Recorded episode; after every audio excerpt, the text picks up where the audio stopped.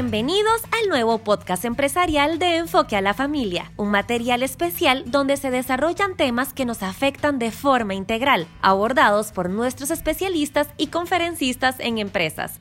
Con ustedes, Gabriel García. Hola, quiero darle la más cordial bienvenida al podcast empresarial de Enfoque a la Familia. Quien le habla a su servidor, Gabriel García. En esta oportunidad quiero compartirle un extracto del tema que disfruto impartir a empresas y organizaciones sobre finanzas en esta época del año, la más especial Recuerde de todas que las este y muchos temas más pueden llegar a su empresa o lugar de trabajo. Solicite más y información al correo Y electrónico sobre capacitación arroba de Ayudamos a las empresas a. Y conseguir salud y cuidado integral para sus su Es un programa más de Enfoque a la comporte. Familia. El propósito de este podcast empresarial es ayudarle a base de principios prácticos cómo hacer un manejo inteligente de su aguinaldo, con el fin de cambiar algunos viejos hábitos financieros y, y sustituirlos por nuevos hábitos que le coloquen en una mejor situación económica para este fin de año e inicio del próximo.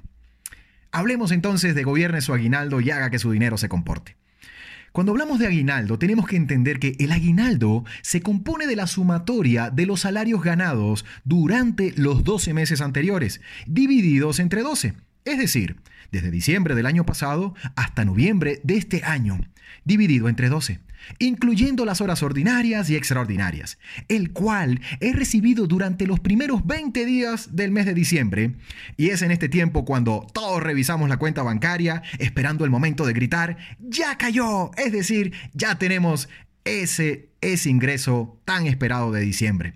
Por esta razón, el recibir el aguinaldo es uno de los momentos más esperados de la temporada, ya que con él usted puede solventar algunas prioridades, adquirir algunos productos, tomarse unas vacaciones muy bien recibidas, muy bien merecidas, y así descansar. Sin embargo, es muy importante saber cómo administrarlo inteligentemente.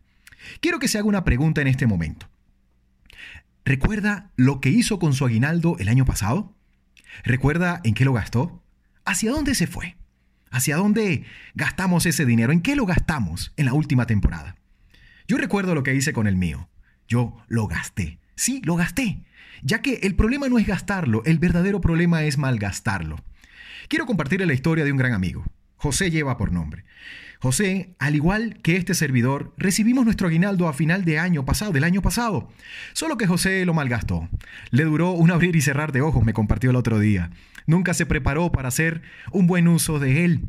Mucho antes de tenerlo en su cuenta bancaria, ya lo tenía todo comprometido en préstamos personales, tarjetas de crédito saturadas, pagos de impuestos sobre la mesa, todos esperando a ser pagados. Lamentablemente no pudo hacer mucho con ello. Finalmente su celebración de final de año giró en esperar ansiosamente al nuevo salario de enero. Qué triste, ¿verdad? Yo sé que al escuchar esta historia usted no quiere que esto le ocurra. Por ello, le voy a compartir algunos principios fáciles y prácticos para que usted gobierne su aguinaldo y haga que su dinero se comporte. Existen dos tipos de comportamientos en relación al manejo del dinero. Está el gastador, el que disfruta tener dinero en sus manos para gastarlo en todo hasta quedar en cero. Y está el ahorrador, el que disfruta tener dinero para guardarlo en todo y no quedar en cero. La pregunta para usted, ¿gastador o ahorrador? ¿Cómo se siente cuando tiene dinero en sus manos? Porque cualquiera de las dos respuestas es válida, ya que el ahorrador tiene que enseñarle al gastador que hay que llegar a final de mes. Pero el gastador también tiene que enseñarle al ahorrador que hay que disfrutar de la vida. Entonces, pongámonos de acuerdo. ¿Qué comportamiento ganará en esta temporada? Para esto, voy a compartir algunas recomendaciones para que el ahorrador y el gastador dentro de usted puedan ponerse de acuerdo y así gobierne su aguinaldo y haga que su dinero se comporte. Lo primero que tiene que hacer es presupuestar su aguinaldo. Se lo repito, presupueste su aguinaldo. Es decir, usted tiene que saber cuánto va y qué va a hacer antes de tener ese salario extra en sus manos. ¿Qué vamos a hacer antes de tenerlo en nuestras manos? Tiene que ser algo, tiene que hacer algo por adelantado. Así que le planteo un ejercicio. Te quiero compartir cuatro recomendaciones básicas para dar respuesta a esa pregunta y gobernar su aguinaldo y hacer que el dinero se comporte de una buena vez por todas en esta época. La primera idea, pregunte cuánto va a recibir. Está en todo su derecho a hacerlo. En segundo lugar, póngase al día con las deudas.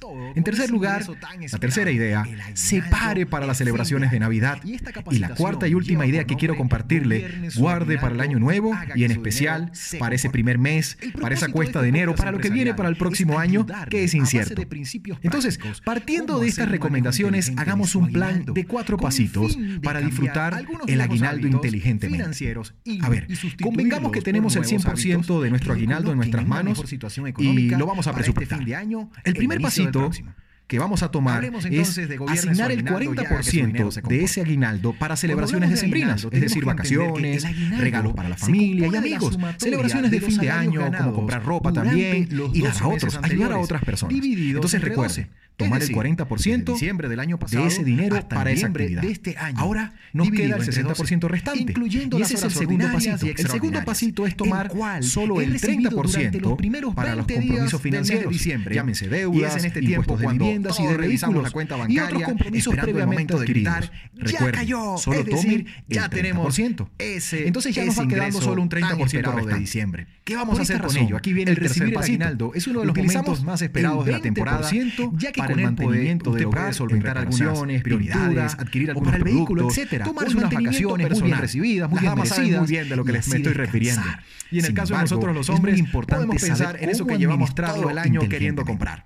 Quiero que se haga una pregunta en este momento. solo un último 10%. ¿Qué vamos a hacer con lo que hizo con su aguinaldo este el sería año pasado? el cuarto pasito. ¿Recuerda en qué lo gastó? Ese 10% ¿Hacia dónde se fue? es vital. ¿Hacia dónde gastamos ese dinero? ¿En qué lo gastamos en la última temporada? nuevo año que está por Yo recuerdo lo que hice con el mío. Se lo resumo. Yo asigné 40, sí, lo gasté. 30, ya que el problema no es gastarlo, el verdadero problema es malgastarlo. Interesante, ¿verdad? Quiero compartirle la historia de un gran amigo. de este José lleva por nombre. Es que lo haga José, ahora mismo. Al igual que este servidor, recibimos nuestro aguinaldo a final de año pasado, del año pasado.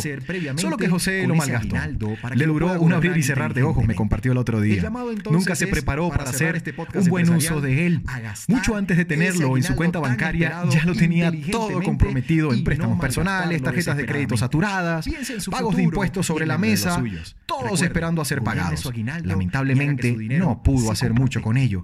Finalmente, su celebración de final de año giró en esperar ansiosamente al nuevo salario de enero. Qué triste, ¿verdad?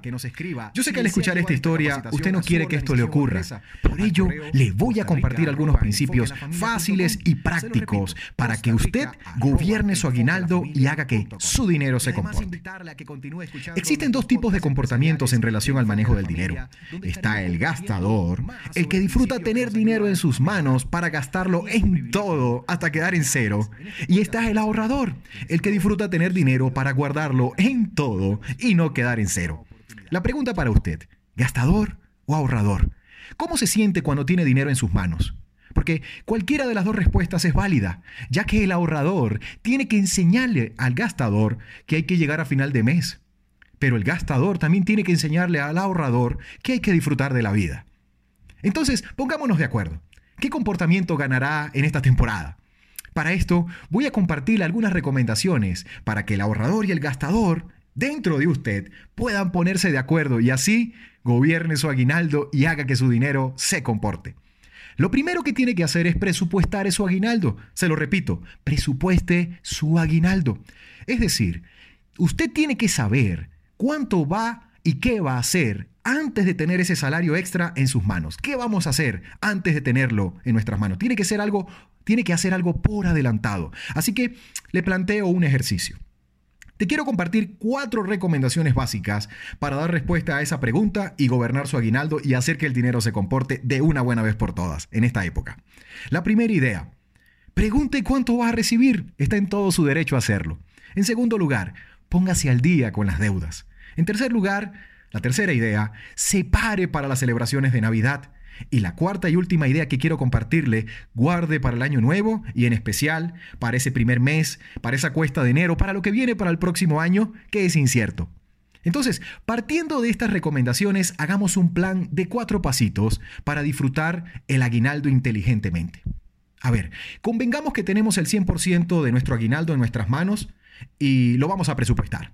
El primer pasito que vamos a tomar es asignar el 40% de ese aguinaldo para celebraciones decembrinas, es decir, vacaciones, regalos para la familia y amigos, celebraciones de fin de año, como comprar ropa también y dar a otros, ayudar a otras personas. Entonces recuerde, tomar el 40% de ese dinero para esa actividad.